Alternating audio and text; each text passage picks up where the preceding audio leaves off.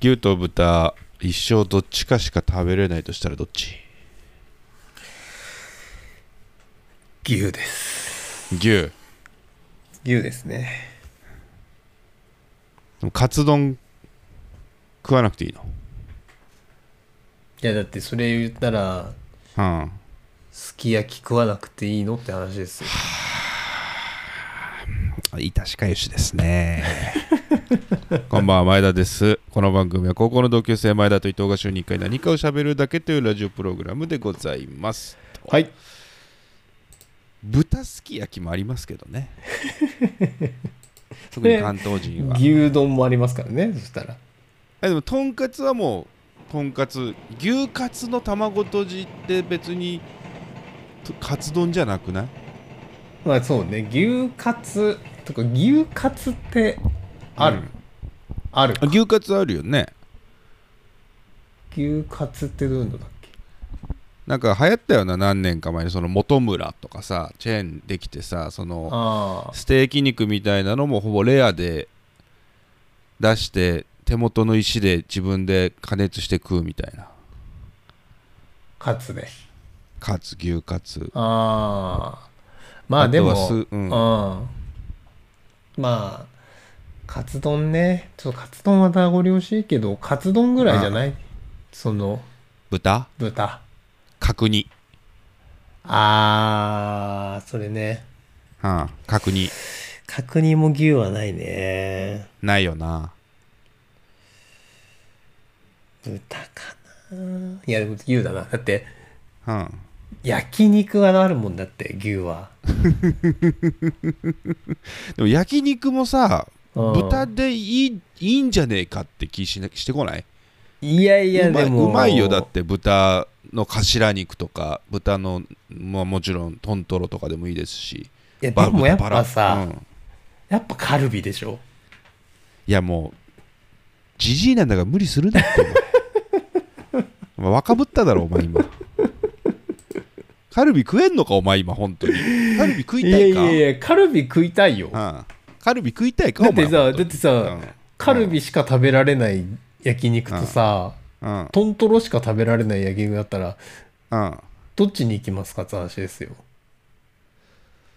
えーちょっとでカルビしか食べれないや焼肉とトントロしか焼けれ食べれない焼肉？えー、そうちょっとまあカルビしか食べれない焼肉だなそんな迷う余地あった今、うん、俺迷う余地ないわカルビしか食べれない焼肉もなんかそんなに行きたいかなって思っちゃった今。カルビしか食べれない焼肉って嬉しいかなって今思っちゃった。いやいやまあそれは嬉しくないけども。うん。でも豚トントロトントロだけで焼肉屋さん行って、おとメニュー探してもカルビ乗ってないのにさうん。トントロしか乗ってなかったらさうん。あそれ今同じ例えになっちゃってるな。いやでも逆にトントロしか乗ってない焼肉屋気にならない？あいろんな種類のトントロにってこと？そんなに？トントロ自信あんのっていう。まあそれはそれで気になるけどね。カルビ専門はありそうだけどね。カルビ専門はありそうだしうん、実際僕らだって大学生とかそうだね。カルビし社か会人になりたての時はもう食べてなかったもんね。カルビしか食べてなかったじゃない牛角行きゃ牛角そうね。カルビしか食べないわけだから、ああそうだわ。うん、でももうもうハラミなんだよな本当にな。ハラミもう3年ぐらいまではロースそう3年ぐらいまではそのおじさんたちがテレビでさおじさんおばさんが「いやカルビダメになったわ」みたいなもうハラミよねみたいなこと言っててシャーラくせえこと言ってやがると思って油食え油と思ってたけどほんとこのなんだ12週間ぐらいだわ。き一昨日焼肉屋行ったけほんと直ど近の話だね。うん。一昨日行ったんだ焼肉に。一昨日焼肉屋に行ったけどカルビ手出なかったもんだって。えそんなことある？あの出なかった。その何？机の上にカルビ乗ってんのに焼かなかったってこと？いやじゃあ頼まないもあもう注文しなかったってこと？う注文しないですね。それはすごいことだね。あただねあの一昨日が特殊な日で昼から飲んでてあーあだから昼から飯食って食い続けて食い続けて、えー焼肉行ってみたいな感じだから、うん。そもそも焼肉屋で食べてないっちゃ食べてないそんなに。ただ何人前か食べようかって何人かで行ってなった時にうん。もうあのカルビ行けなかったね。あ本当？うんカルビ行けなかったね。あのーそれこそね多分頼んでたつらみとか頼んでたよ多分。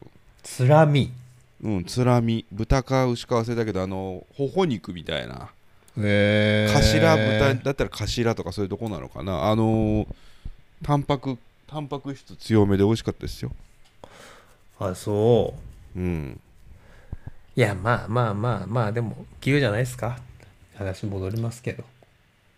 じゃあ牛か鳥だったら？いやいやそれは牛でしょ。お前鳥ショー行けなくていいのかな俺と鳥ショー行けないってことだぞお前。いやだってさ牛食えなかったらうん白山ホルモンいけないってことだからね。え行ってないじゃん。行ってないじゃん。お前鳥ショー行きてーとしか言わないじゃん。うんまあそうだね。そりゃそうだわ、うん。そりゃそうだけど。だとお前牛しか牛豚鳥でさ牛がいいっつって豚と鳥をお前捨てたじゃん今。鳥ショーからのヒットいけないからいやー俺そう同じこと思ったそれヒットでだチャーシュー食えないんだから。だしは？だしはあり。え？だしはあり？だしなしだね。いやだしなしだったら牛ちょっと下がるね。まあ、鶏ガラと豚骨がいけないことになりますからね。うん。牛はだし弱いもんね。弱い。あ弱いし狂牛病の時さらに弱くなるから。い それはまあ豚も鶏もいろいろあんだろうけど。いやいや弱いですから牛は。だしありになってくると一気にやっぱ鳥が強いかもね。鳥うん鳥界のエースって何かね？鳥界の例その鳥ス。鳥を飼ってる人の中でってこと？いや違う違う違う。と鳥飼いねそれね。まあ鳥飼いって言わないんだけど別に。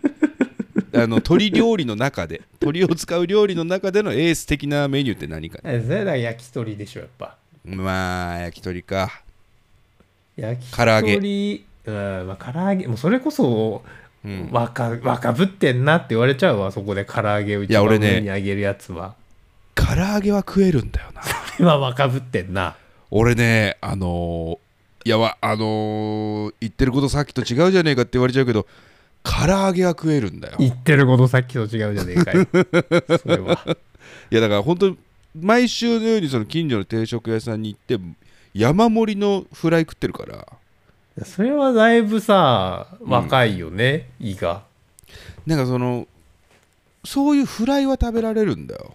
だけど牛の油がきついのかな。なんかいたわそういう人。ジュワーでも別に唐揚げもジュワーな時ある。なんかか。牛の油って消化しにくくないか？ちょっと。うんなんかでも言ってることはなんかわかるような気も俺絶対すき焼きやった後って食いすぎてさ子供の頃からそうなんだけどすき焼き食った後って大体お腹緩くなるんだよね。うーん。やっぱ牛の油ダメって人いるんだよなしかも確かに。揚げの油となうん。そのあ植物油と動物油って話かな、そう。そしてさらに牛。そうだね。なんかそうなのかもしんない。ああ。だから油っこさの種類がちょっと違うもんね。のそう違う違う違う違う。あのカルビのねカルビのあうの、ん。ジュワーな感じと、うーんそうなのよ。ね。ただステーキの油は食えるんだよな。あれなんだろうな。ステーキはステーキはでもそのその刺しみたいなこと？その白の？ステーキステーキのさもう安い。安いアメリカのそうもそうだしオージーもそうだけどさ赤赤赤と白がもう完全に紅白が分かれちゃってるステーキあるじゃん。ああ刺しと、ね。刺しとかと無縁でさここあまであ青あこっから白みたいな肉あんじゃん。あああるね。俺ああいうの結構好きなんだけどあの油の部分全然美味しく食べちゃうんだよね。取る人いるでしょあれ。ああいるね。そこは食べない人ね。うんいるいるいる。俺全然あれ人の取って食いたいぐらいまだあれ好きなんだよね それこそもたれそうだけどね。あそこを食べてたら。あそうか。そうするとやっぱ一昨日は昼から飲んでたからだったんだな。そうでしょう。だってカルビは美味しいもんだって。いやカルビね。カルビか。まあでもやっぱりもうハラミとかああ。ハツとかレバーとか食いたいもんなハラミってだ上ハラミの。ううん。ん、ハラミは牛でしょ？え？牛牛牛。牛だよね。あー、あまあそうね。その焼肉の種類の中でね。焼肉の種類であ牛を食べるるとしても一緒ね。ハラミだな。なるほどね。あーもうだからまあカルビだけダメになっちゃったね恐ろしい話ですけれどもうーねん。いやなんかあのー日曜のさ夜に今「だが情熱はある」ってうんうんうんうん。オードリー若林さんと南海キャンディーズ山ちゃんのドキュメンタリーみたいな、ドキュメンタリーというかまあなんなんだろうな。ドラマをやってるんだけど、うんうんうん。あれ見てます？いやいやそあれその一話だけ？話したの前回のラジオ？もうちょっと最近？前々回ぐらい？3回前ぐらい前回ぐらいか。そうその時前田さんに教えてもらって、うん。でその時確か1話をまだね、うんうんうん。1話だけやってましたと。うん。で一話だけまだ今日だったら見れるよって多分前田さん言ってて、でその時見たんですよ、第1話ね、うんで前田さんに、に「あ見たよ」っつってうん連絡してたんですけど。面白かったでしょ、ああその第1話は面白かったけど、うん。結局見てませんね。あのね、面白いんだよね。あそうなんだ。うん。すげえいいんだよあの高橋海人君と森本慎太郎君でしたっけストーンズのう子、ん。ジャニーズの2人すっごくよくて、うんうん。あの毎週本当楽しみに見てますよ日曜日、へえ本当にあのやっぱねでもうん。視聴率そんな良くないらしいんだけど、あの、うん。分かったのがそのラジオとかでオードリーがしてた過去の話みたいなのが出てくるんだよ。なるほどね。高校時代春日がこんなことやってて2人で、あのーお笑いライブに出たけど全く受けなくてでも最後牛丼食って毎回帰ってたなとか、うん。あのーそんな話モノマネパブキサラそっくり館キサラで、えー前説の仕事やってて前剣が出てきてどうとか、はいはいはいはいそういう話があるのだからそこをこう追体験させてくれるっていう、知ってる歴史をなぞってくれるっていう意味ではうん、大河ドラマ的な面白さなんだよね。だからそれはめっちゃあれだねその一般視聴者はそこまで分かんないだろうからね、そうだけど俺にとっては、あうんめっちゃオードリーを知ってるからね年関ヶ原の戦いねみたいなそうあ2009年 m 1ねみたいな感じで見るわけですよ。はいはいはい。そのれは面白2009年のいわね m 1に向けてうん。どうここから仕上がっていくんだろうなみたいな、そういう感じで見てるから面白いっていうのがあるのとあとやっぱりねそのうん不損不損というか変な言い方を自分に重ねちゃうところもあって、うんうんうん要はお笑いライブ地下ライブに出たりしてうんうん。全然受けずに帰りあの一緒にやってるやつと飯食って、うんうんうあん。のなんかその日の現実逃避をして帰るみたいな、うんうんうんだからお前と中野の TWL 出て、うん。帰りに青葉で現実逃避して帰ってたじゃないよ、うん。中野の青葉で飯食ってさ。ね。うんうん。だそういうのをなんかちょっと思い出しちゃったりするうんだよね、そういう意味でもなんか見見ちゃうなあれな。面うん白いんだよな、だから毎週楽しみに見ていてだからごうん次が5回目だったかな。うん。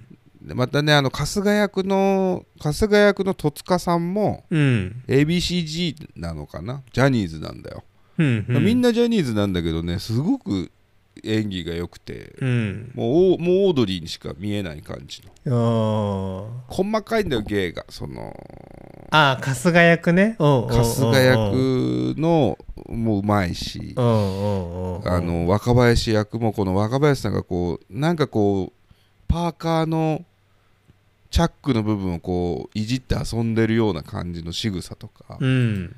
あすげえ研究してんだろうなと思って見てて面白いんですよね。だから、そういう意味で大河ドラマを見てるような気持ちで「だが情熱はある」を見てますけれうどもね、んだからドラマ久しぶりにうんのめり込んで見てるけどあんまり視聴率は振るってないみたいなんではあどうなっちゃうまあのかなと思いますね。けど世の中お前も的にはね一回でいいやって思っちゃったんだもんなうん、なんか俺が思ったのは、いや、面白いなと思ったし、確かに言うように、あの、若林さんの演技はやっぱすごい似てんな、似てんなっていうか、なんかね、出てんなって思ったんだけど、俺が気になっちゃったのは、うん。なんかね、あのーえうん。ー、二人のうん。両親が結構描かれてるじゃん。うん。第第1話は特に描かれてて、うん。であのー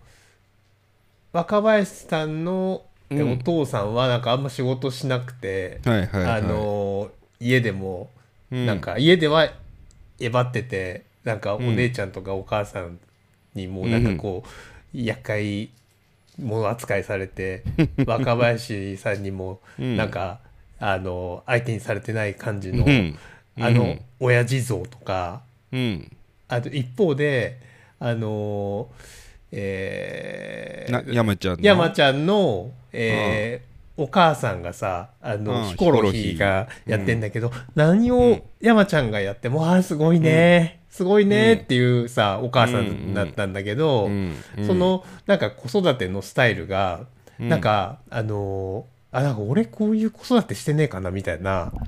なんかこうなんかそのああそのなんかそっちの親のそっちの方をなんか見ちゃって。あでなんかけなんかさそそななんつうかな。なんかなんかこうそなんかねへなんか違うフィルターがかかっちゃってて。親フィルターになっちゃってるそうなのよ。よだからなんかそっちそっちがなんか気になっちゃって。へえ面白かったんだけど第1話も。その、なんつうのかな。あの話としてはね。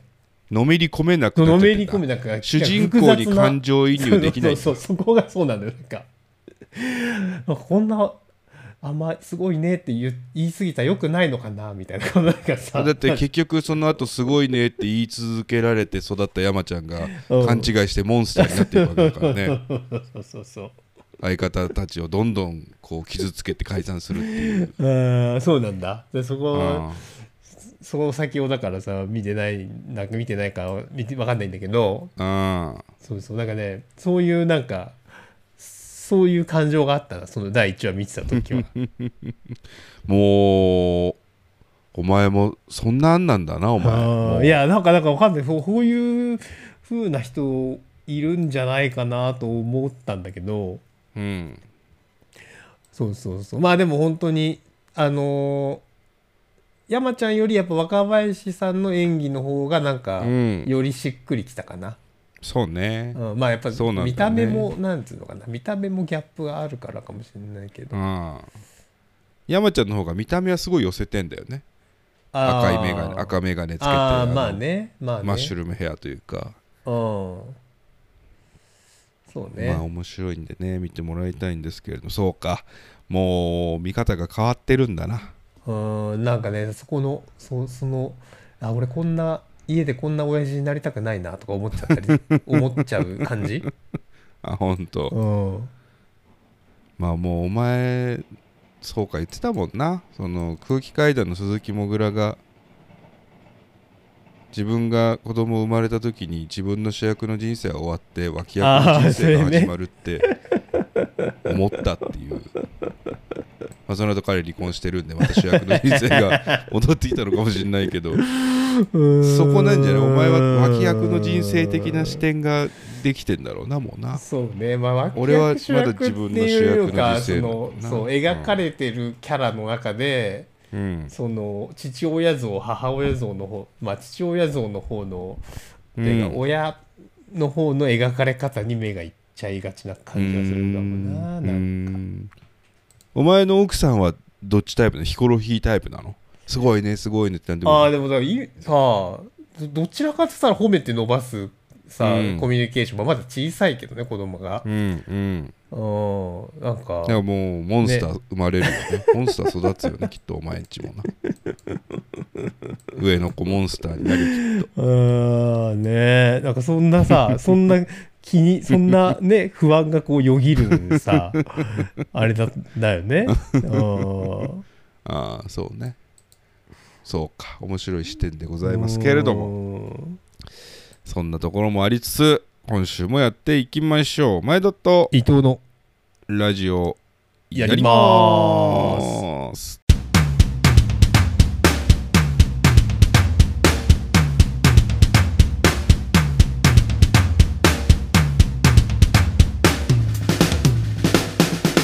改めましてこんばんは前田です。伊藤です。5月1日月曜日深夜25時を回りました。皆様いかがお過ごしでしょうか？今週もラジオやっていきましょう。行きましょう、えー5月になってしまいましたね。先週末ちょっとエマージェーションやりましてこの後伊藤さんからそのいやそうよ、うん。ねあるかもしれないんですけれども、うん。ねまあもう世の中ゴールデンウィークということでございまして。あれは伊藤はカレンダー通り？仕事は。カレンダー通りですね、うんうんうん。なので今日明日は普通に仕事。仕事でございます。今日明日休むと月火休むと9連休になるんですかね。うん。なんかさどうなんの、まあ、前田さんもカレンダー通りでしょ、うんうん。なんかさ俺もそういう人の方が多いのかとてっきり思ってたんだけど、うん。なんか9連休の人もまあまあいんの？いるんじゃない？だって旅行ししてますねってめっちゃ今日テレビで夜見てたらやってたな。なんかさ、うん。9連休の人も多いんですねみたいなノリのさトークしてる人がちょこちょこなんか聞こえてくるからさ。うん、そういう意味でまあ年末年始より長く休み取れるのってもうここしかないんだろうな結局な。うーん。9連休、ねまあだから久しぶりのね旅行っていう人も多いでしょうし海外旅行行ってる人もいるんじゃないですか？うん。いいねまあ9連休の普人。通普通。まあでもお前だって子供それこそいるから休みだか休みだか休みじゃねえんだか分かんねえだろ家にいたって。まあね。まあまあそうだね。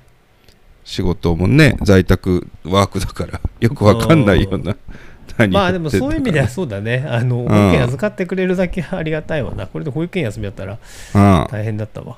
うんなるほど。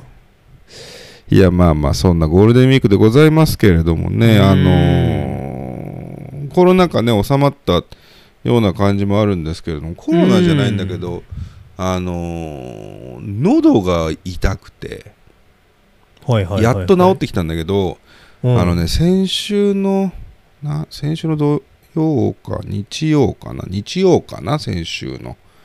先々週かだから、あのー競馬見てうんえー違うな。なんか彼女が出かけるっつうからあ選挙だ。選挙やった日だから日曜か。日曜に、えー俺も選挙行くっつってうー行ったんですよ。で、はいはい。今彼女の家にほぼ住んでるんで、うん。あのー自分のね住民票があるところの選挙区行かないと投票できないんでそうそううん。実家の方の投票所行ってで昼過ぎだったからどうしようかなと思ってブラブラ歩いてああちょっと散歩しようと思って久しぶりに天気も良かったしうん。でちょうどマスクが外せるようになりましたみたいなタイミングでさうん。もうマスク外してる人多いというか俺ももう今完全にマスク外しちゃってるんだけどうん何か何かの会でもない限りうん。よほど近づく。うん。でマスクも外して春のいい陽気で散歩でもしようと思って、うん。てこでこう上野の方に歩いてってたんですよ。うんうん。でまあ上野動物園の横なんかを通りながら歩いて気持ちがいいなと思ってこう深呼吸をするようなね感じで歩いてたんです。で、どうしようかなこのままあーどっか行こうかななんて思ってて深呼吸した瞬間にうん。本当にね5ミリぐらいの真っうん。黒い虫がうん。俺のその深呼吸のうん。息に吸い込まれるようにうん。喉に吸い込まれてたの。スーンっつって最悪だね。虫がヒュッつって。うん。でほんとマジであのね大谷のスライダーがキャッチャーのミットに収まるがごとくスイーンって入っていってうん。喉にぶつかった気がしたんだよ。それは最悪だ、ね、でもその瞬間にペッペッペッペッペッペッってやってあのもうできる限り喉をこう絞って絞って唾を出すような感じで申し訳ないあの生垣生垣というかあの植え込みみたいなところに唾入ってたんだけどなんか出たんだか出たん出てねえんだか分かんねえみたいな。あうわ最悪だなと思って マスクしといたらよかったなと思って。確かにマスクがあれば絶対なかった3年間じゃんと思って。確かにそうだわ。でもこの3年間マスクに虫が当たってきたことなんて一度もないのになんでマスク外した直後にそんな事故起こると思って。うわ最悪と思って。最悪だわ。で上野に歩いてったんだけどもう、うんいやもうなんだと思ってあのおパチンコ行ってやろうと思って。こんな奇跡虫を吸い込むぐらいの あー確かにね。奇跡？その確率を引い引たんだから。きの引きのね強さからすればもうどう考えたって今日大当たりしかないと。80連チャンぐらいするはずだと。2万5千負けてねそれでね。で 負けてうん虫の方で使っちゃったってこと。虫の方で使っちゃったって可能性ありますけど。うん。それでもう日曜日最悪だと思って。で彼女飯食って帰ってくる。友達となんか用事があるって言って飯食って帰ってくるって言ってたから俺はスーパー寄ってさ。うん。なんか好きなもの適当に買ってもう忘れては何食べたのかも。ね買って帰ってきて食べてさ。うん。ほんで次の日の次の次の日ぐらいかな、うん明けて火曜日ぐらいの朝から、うん。なんか喉痛くなってきて。うわ。これがあのー逆流性食道炎なのか虫なのかがちょっとよくわかんないのよ、もともとねもともとそうだもんね。でさらにコロナなのかとか。ああ喉から来るパターンで去年の年末にかかってますので、はいはいはいまだね3ヶ月半ぐらいなんですようん。だからまだ免疫あるはずなので、うん。コロナの可能性は相当程度低いな。そうするとやっぱ虫だろっていう。ほで、まあ、咳も出ないし痰も出ないし鼻水も出ないので、うんうん。本当喉痛だけなんでううん。あこれ虫だろと思って。うんうん。でこれ面白いのがその喉が痛い時ってさまんべんなく炎症で痛くなるじゃないですか,、うんうん。だそうするとこう横向いてようが上向いてようが下向いてようが唾のみは絶対痛いじゃん。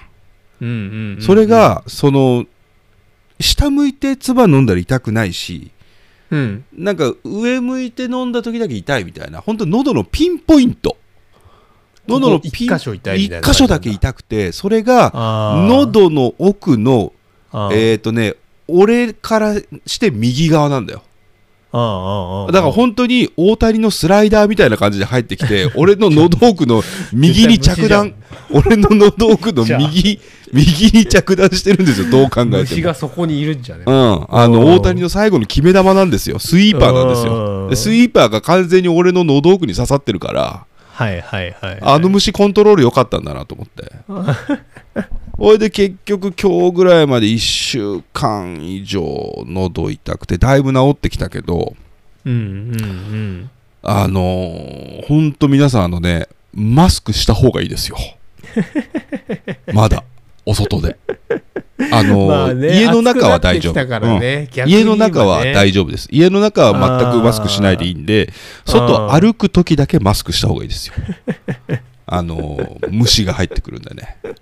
お気をつけください。あーそうだわ。した方がいい。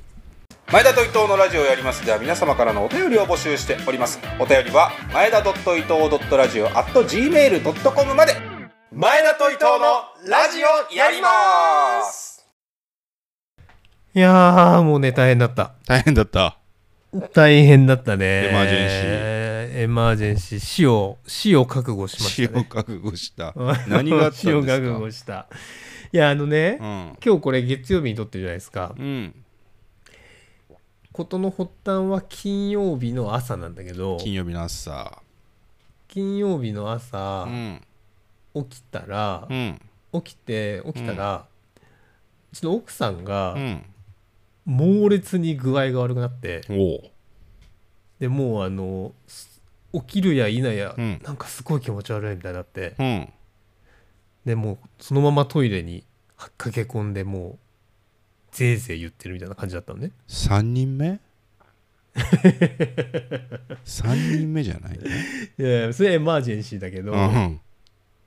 そうはないそうじゃないそうじゃないんだかったんだけど、うんでめちゃくちゃ体調悪そうで、うん。で、まあ、俺はその時特にあのーあなんか大変そうだなと思いながら 一言だな。あの子供をうん保育園に連れてく準備をしてたわけ、でその間も奥さんが体調悪そううん。でう、ん。で保育園連れてくぐらいの時間になったから、うん。まあじゃあちょっと俺が連れて行くわっつって行こうとしたら、いうん。やちょっと行かない方がいいかもしれないっつってうちのはいはいはいはいはい。ねでなんかあのこの感じその自分のその症状をうん。うん。感じ、うん。なんかこう食当たりとかそういううん食中毒みたいなうん。可能性があるから、うんもしそうだとしたらこのうん後俺とか、うん。その子供も。体調が悪いかもしれないか,、うんかもしれないから、うん。ちょっと一応大事をとっうてん。行かない方がいいかもって、なるほどねそのもうめちゃくちゃその、うん。苦しそうな状況でそれをこう 伝えてきたの。言ってくれるなと。ああ、いかっぱりバタッみたいな感じで。で、あ、そう？みたいな感じで、あのーそれを聞いうて、ん。まだ一言だな。あの休ませた子供たちをね。ね。でそそうこうしてたら、うん。俺もすなんか急、俺もだんだん調子が悪くなってきて、はいはいはいはい。で、その金曜日のもう午前中10時とか11時ぐらいには。うん。でもう俺もなんかやばい仕事できないくらい気持ち悪いからもうちょっと横になろうかなみたいな吐き気ですか？俺はね腹下し始めたんだあよもう、そおの時点腹。ではんはんはんそうで吐きはその時はしてなかったんだけど、うん。であなんか具合悪いかもってなり始めてで幸い金曜日そんなに仕事の予定も入ってなくて、うん。だからまあちょっとや半分休みにしようかなぐらいのノリでうん。あのー横になってたのよ午前中ねうん。でそしたらどんどんどんどん体調悪くなってうちの奥さんもどんどんどんどん体調悪くなって、うん。であこれちょっと病院行った方がいいレベルだわみたいになってきて、うん。2人ともであのーちょっと緊急っぽいから、うんあのー奥さんの実家のじいちゃんばあちゃんに助けてもらいつつ、はいはいはい。あのー子供を家に置いて、うん。でばあちゃんに見てもらって、うん。じいちゃんの車で病院に行ったのねうん。でそのままあの奥さんもそこに着くともう歩くのもやっとみたいなへ状態になっってて俺もちょっと立ってんの辛くなってきたみたいな悪化具合でうん。でそのまま病院その病院で、うん。あの点滴点滴。で俺あの人生さ、うん。初初点滴だったんだけいやーどそこでしないよね。俺もしたことないぞ、点滴多分。あしたことないはずさ、うんね俺もさそうしたことなかったから、うん。あのー点滴さ初めてだったんだけど、うん。あのー点滴になって。うん。であのーそうするとさ、うん。まあもうねねもう基本動けないじゃんね寝た状態でね、うん。で点滴ポタポタってなってて2時間1 2時間とかそこにいたのかな、うん。でなってて。であ相変わらずまあなんか気持ち悪い気持ち悪いというか調子悪いなみたいな感じで過ごしてんだけど、したら今度あの家の家でさ、うん留守番してくれてるばあちゃんから奥さんのとこに電話があっうて、ん。あの上の子がうん。嘔吐嘔吐したとうん。だからもう家でもうもう、うん。あのその猛威が振るわれてたっけそのもうスプリンクラー状態だと。上の子スプリンクラーでよと。もうさ我々はもうその、うん。自分らがもう朦朧としてる状況のところに、うんそのうん家でももうそんなことで上の子子供を吐くなんていうのも初めてだったから、うん。もうそれもこうええー、みたいな感じになってどうしようみたいな上の子からしても人生初の出来事なわけだね。そうなのよそうなのよ だからさ。そうなのだからそれもさショックだな。ショックじゃんだからその時にさ、うん俺らがいないということもさ、うんかわいそうだからさ、うん。うわーとか思って取り損ねたもんな。で上の子の初のゲロを。取らなくていいな取らなくていいのか。うんでそれで、うん。あのーもういそんなああもう早く帰ってあげなきゃと思いながらさ、うんあのー点滴終わるの待って、うんでとりあえず点滴終わって俺が先に終わって、奥さんもうそれでもまだ体調悪いからってもう一回もう一点滴していくということになって、もうワンセット。ああで俺先に帰って、うん。その足そんで子供のさ今度病院に連れて行く準備をして予約をしてさう、ん。で夕方病院に子供連れてって、うん。でそこでまあお薬もらったりしてうん。でその頃には奥さんも家にあの帰ってこれて。っうん。ていうのが金曜日の夜だったんだけどでまあもう診診断は出たの？その時に。何いや診断っていう診断は特にさ出なくて。あもうもう対照的に点滴して寝てるしかないですねか。食べたものなのかもしれないうし、ん。まあなんかわかんないそういう感染症うんみたいなものかもしれないんだろうけど。なんとかウイルスね。そうそうなんとかウイルスとかかもしれないんだけど、うん。そう。でだからあの抗生物質とかさお薬は出してもらって。うん。で,、えーで点滴してだでもうまたもっとダメだったらまた別のび大きい病院紹介しますみたいな感じでその、うん。終わってさ。うん。で金曜日はもう家に帰ってもうみんなそのままうん死ぬようにうん寝て、うん。寝れるの？で金曜は寝れたのよ俺は。うんうんだから多分その点滴ってさ俺も初めてやったからうん。あれだったんだけど、うん。点滴すごくて、うん。点滴ってめっちゃ元気になるのねあれねへ直。ーうん。なんかすまあなんかすそもそも下痢してて水分不足、水不足もあったから、うん。あの水が増えるのもそうだしまあなんつうの抗生物質も体の中入るし栄養も体の中に直で入れてくるからへ多分元気になるんでしょう。ー本当の10秒チャージだね。そうそうそう、まあうん。10秒よりは時間かかるけどね。カロリーメイトよりメイトだよな。ああそうだね。だからね点滴は相当やっぱ効くっぽいんだけど、うん。それもあってかあの金曜の夜はまあ寝れて。うん。で土曜日は俺はなんかあの体調悪いなりになんかか肩ちょっと痛いなぐらいの うん。あれでおじさんにはただのうん。土曜日の日中はね。うん。で,、えーで薬ももらってたから飲んでて。うん。でまあまあとはいえみんな不調だからさ家の中で基本横になりながら過ごしてる土曜日だったんだけど、うん。まあうーんこのまま薬飲んでこう次第に治っていくのかなぐらい思って土曜日過ごしてたわけ。うん。でそしたら土曜日の夜うん。なんか俺またお腹がすごい痛くなってきて。あら。でお腹が痛いし、うん。なんかそれがこう体の上の方こう上半身全体が痛いみたいな感じになってきて、はあはあはあはあはあはあ。上半身全体が痛い、うん、そうで夜、ん。これも俺これも生まれて初めてなんだけど、ん。痛くてうん。寝れなかったのよもう、ほう。あのね、眠りにつけない。一一晩中ね。うん。そんな基本的にどんな悩み事があっても寝れた人生だったんだあけど。メンタルの方ね。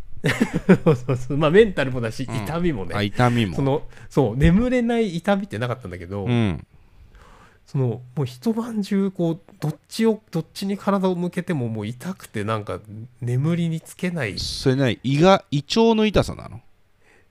いっていうかね、なんかだから体がうん。痛いのよ。で筋肉そのなんつうの？お腹のうん。筋腹筋みたいなのも痛い気もするし、なうん。お腹の中も痛い気もするし、うん。なんか胸のあたりも痛い気がするし、うんそれは恋だとにねかくなんかこう。そこは恋だね。そうそうだね。胸が痛いのは恋だね、うん。うん。それであのーもうとにかく痛くて寝寝れなくて、うん。でここんな痛いのちょっとおおかしいなっていう思うぐらいの痛さだったから、うん。その日曜日の朝あのー病院行った方がいいかもしれないと思ってさ、うんでもう日曜日だからもう休みだから救急病院しかやってないんですよ、うんうんうん救急病院にじゃあ行くちょっと行った方がいいかもしれないっつってうんことにして、うん。でまたあの義理のお父さんに車を出してもらってさ、うん。その車に乗って救急病院行くんだけど、うん。行ってうん。救急病院行ったことある？あるよ。え自分のあの患者として？あるえ？なんかさほらあるよ。当直バイトしてたじゃん、あしてたしてた。だ前田さんこういう感じのとこでバイトしてたのかなとか思いながら。あとはあのー急性アルコール中毒になったやつの 付き添いとかで。付き添いでしょ、うん。だからその運び込まれたことないでしょ？運び込まれたことないかな？ないかな？うん。まあ俺も運び込まれてなくて自分で歩いて入ってったんだけど、うん。あの病院行ったら、うん。あの自分のまずねなんか救急病院に行くと、うん。あのまずお前はその本当に救急で見るべきやつなのかっていう、はいはいはいはい。あの、うん。QA みたいなのあるわけ。うん。でで書いてあるのねその入り口に、うん。まずそういう Q あの質問コーナーがあって、うん。あのそうじゃないやつはその場で帰ってもらいますみたいな、うん。まあ、こんな書き方は書いてないんだけど、うん。ざっくりそういう内容が書いてあって、うん。でまずそのコーナーがあってあの男性の看護師の方が来てね。うん。でなんか症状とかを聞く聞かれるわけ、うん。であ俺この質問の内容によっては、えーこの場で返されて、うんあの外で待ってる義理のお父さんに、うん。あそのまま返されましたっていうのちょっと嫌だなって思いながら、そうだな。うん、その日曜日の朝っぱらからね、うん。朝8時ぐらいから車出してもらってるから、うん。あのここで返されたら嫌だなと思いながらその QA を答えてたんだけど。いや軽症なんだからその方がいいんだけど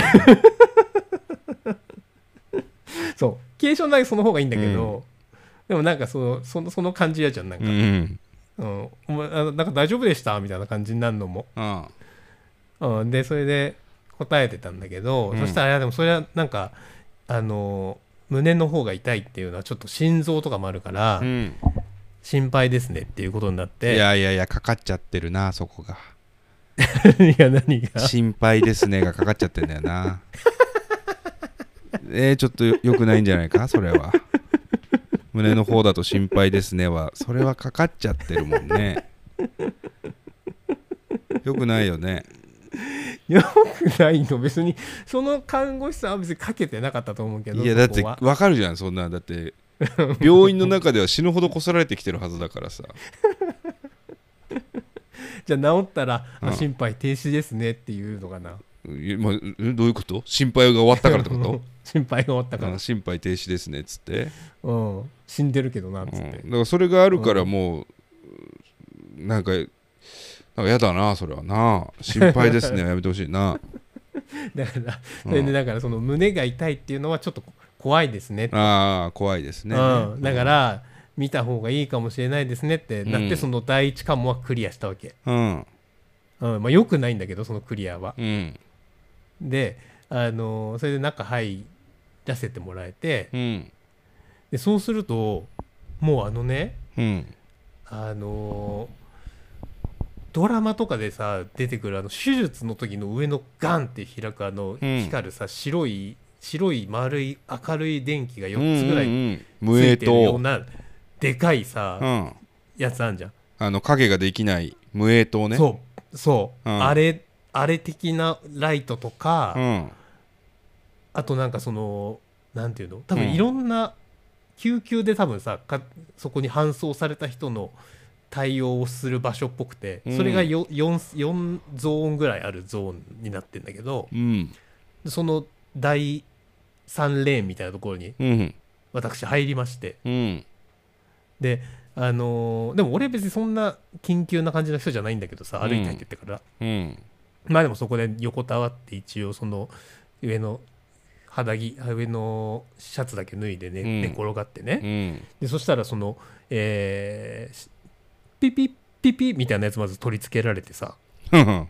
ピビピみたいなやつ。あの心臓のやつのやつね。ねであとけけ血圧とかを測るやつとかも取り付けられて、うん。もうなんかそうそのなんか緊急対応がもう始まってるわけも心臓をチェックしますよってことね。そうそうそう。でで結局何もなっかったって話だね。よかったね。いやいやいやまあそうなんだけど、うん。もうちょっとここの話させてよこ ここがここ長ここ長くなるさらにまだまだあんのようん。心配だな。ちょっとといろいろ心配だな。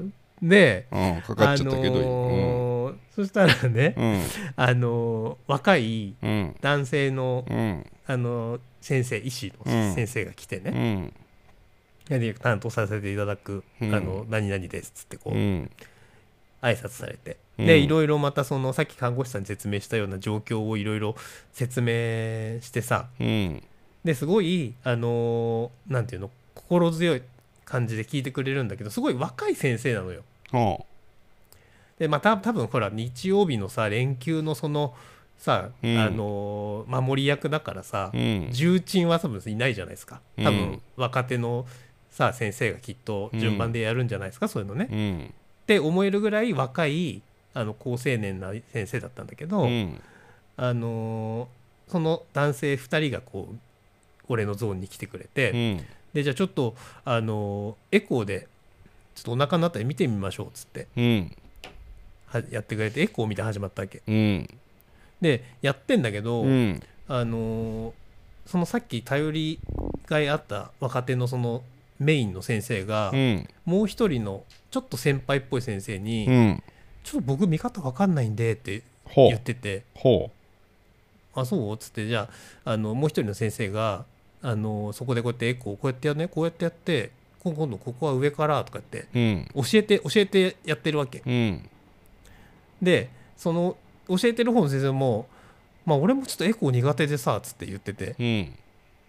ちょっと心配になってきたそこで。うんここのこの感じのやり取りが目の前で繰り広げられていることにね。でコント医者だよねだからね。コント医者。救急病院だよね。前田さんのあのうん最高傑定作ね。番の最高傑作。高一の時に作ったコントね。コント医者。休館が来たけど俺たちレントゲン科なんだけどどうしようね。そうそうそうそうそうそう。そのその状態にちょっとなってうて、ん。それもちょっと不不安になりなうがら、んまあ、それもやり過ごされうん。その後ね、やり過ごされたんかい。そそこなんも起こらんのんかい。もうなもう来んないんだけどそこなんも起こらんのんし CT あのもうそこなんも起こらんのんかい。うん。で次その CT を取りますと。うん、で結局 CT 全部やったけど大丈夫だったから帰ってきたんだもんね、そこは。そうそう。それで、うん。あのー全部やって元気だったんだけあよかどった、うん、よかったよかっ いやいやもう一個あるのよそのえー？CT の時に、たうん。CT の話がもう一個あって、うん。あのいやなんだかんださその,、うん。その日もその午前中ずっとぐらいこう終わったのお昼過ぎぐらいまでさいろいろ検査を、あのしてたんだけど、うん。その中の一つにね、うん。その CT ってあるじゃないですかあのレントゲンみたいなやつ、わかるよ。だからちょっとした CT の話の途中でうまいことお父さんうん。義理のお父さんの悪口を織り込みながらやめてくれないかな 思いつくやつ。それはちょっとあれなんだけど、うん。あのー CT をね、うん。取るときに、うん。なんか普通の CT を一回やったんだけどその後、うんなんか特殊なあのもうちょっとちゃんあのちゃんと見ないと見えない病気っていうか、うん。あるから可能性があるから、うん。その CT をやると言うんだ口がけど口が？口が？口が？口が？うん。口が草？口が草？だからその CT うを、ん。あのやるのにうね、ん。あの薬をうん。く体の中に入れる必要があると。うん。で、えーそれには、うん。あの少ないんだけど、うん。後遺症がある可能性がありますと。足が？足が草 それを言わせようと。足が草 それでねうん。そのそのさその事前説明をしてさちゃんとうん。同意を得なきゃできないっぽくて。うん。でその後遺症をうん。説明されるんだけど、うん。まあ、後遺症っていうか副作用か、うん。えー、と40人に1人ぐらい、うん。えーなんかかゆみとかはあはあはあはあ。湿疹とかが起きるかもしれません。よく見たらカツ よく見たら勝ちょっとつここ今大事なとこなんだ。ああそうなんですか。うん、40人ぐらい1人、うん。えかゆみとかがあるあるかもしうれません、んうんうんうんでそれはもうすごい軽くて。でうん。重いと、うん。まあ、これ1000人に1人ぐらいですけど、うん。うん。まあ、ちょっと血圧が低下したり。ち1000人に1人のへの草？ょっとここ大事なところああそうここ大事なあのそう、とこんんん。ね、50人に1人ぐらいかゆみぐらい、ね、で1000人に1人ぐらい、うん。えーまあ、ちょっと血圧が低下しちゃうとか、まあ、ちょっとこうショックがショック状態ね。うん、うん。可能性がありますと、うん。で40万人に1う人ん。死にますって言われてあら。でこのこのこの落差激しいなと思ってこの。40万人に1人。うん。死ぬ。そのかゆみとさ、うん。血圧低下からの死の死の落差激しいなと思って。うん。で、えー以上です。でここにサインお願いしますみたいな感じでさ、うん。だからあのーあ40万人に1人の死のサイコロ今から振るのかと思って、家族に連絡させてくださいだよね。いやえどうする？その時連絡する？いやしないよ。もう書くだろ。はいっつって。書くでしょ？俺もそう。書いて書いて。書いたんだけど、うん。でも40に40万分の1だったらさ、うん。40万馬券が当たる確率ってことでしょ？違うだろ別にそれは。40万分のえそれ違う？1と40万馬券は違うだろだって。40万馬券が当たる確率は40万倍じゃない？違うだろそうじゃないだろ。違うか。うん、2倍2倍の馬券が当たる確率は2分の1じゃない。2分の1じゃない。うん。確率とはまた違うんじゃない？それ。あそうかそうか、うん。そうか。別にあれか。当分じゃないからか当たりくじが、うん。だから40万個の中から1個当たりを引くってことか。うん、そうだね。ああだから40万馬券とちょっと違うのか。お俺の頭の中でのかその時の整理は40万馬券はあんま当たんないから死なないかなみたいな感じだったんだけ40ど万馬券の方が当たりやすいと思うよ 40万馬券の方が当たりやすいだろ まあそうだよね。あ全く当たらない馬券がいっぱい入ってるもんねそこにはでね100円が40万円になるんだもんねだってね。40万あそうか。40 1円じゃないもんね。そう100円がそうかそう40かそうか万でしょだからおそうかそうかお前のた例えで言うなら4000万馬券とかじゃない？そういうことか。うん。しかもそれよりももっと当たんないってことか。うんうんうんうんああそういうことか。まあだそれでうん。その40万分の1ロシアンルーレットをうん。経てうん今日に至ります。なんだそれ？なんだったんだお前それ？2分半にできたんじゃないのかお前それ？あと早くお前義理の親父の悪口言えよお前。言えただろ絶対お前。足が臭い口が臭い屁が臭い。よく見たらカツラだ いやいやもうでも本当にああ。本当ね本当に大変でしたね。で結局何ももなくて時の経過で治ったの？うんだそれで昨日だその病院でも点滴をさまたされてうん。していただいてうん。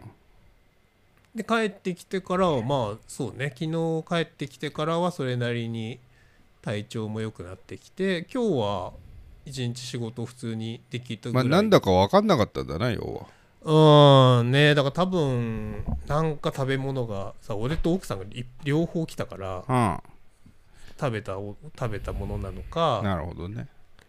うんだと思うけど。うん。まあでもねちょっとよかった。とりあえず無事でよかったですけどそうね。ねうん。うん。あの、はい。ここここ25分かけるのは大事故だけどね。うん。本当に。いやねここまで聞いてくれた人ありがとう。いねえよそんなやつ。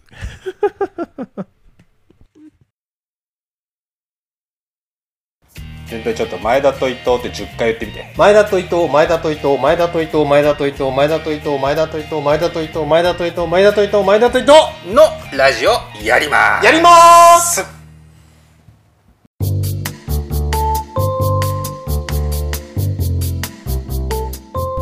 さあエンディングでございます。今週もラジオやってきましたがいかがでしたでしょうか？言ってね言っておりますけれども、あのー、25分喋られちゃって俺がうんこしたくなってきちゃったんだね。エンディングはもうすぐ終わらせたいと思いますけれども。あの5月今月末はもうダービーか。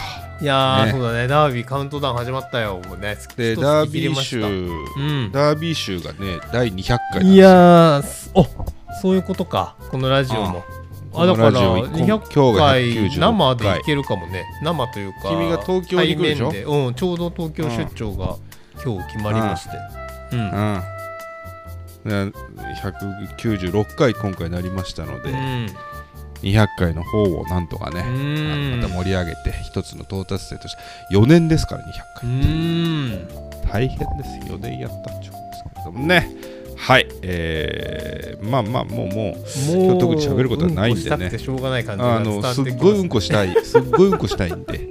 あのー、今週はこの辺で終わりにいたしましょう。前田とラジオ。終終わります。はい。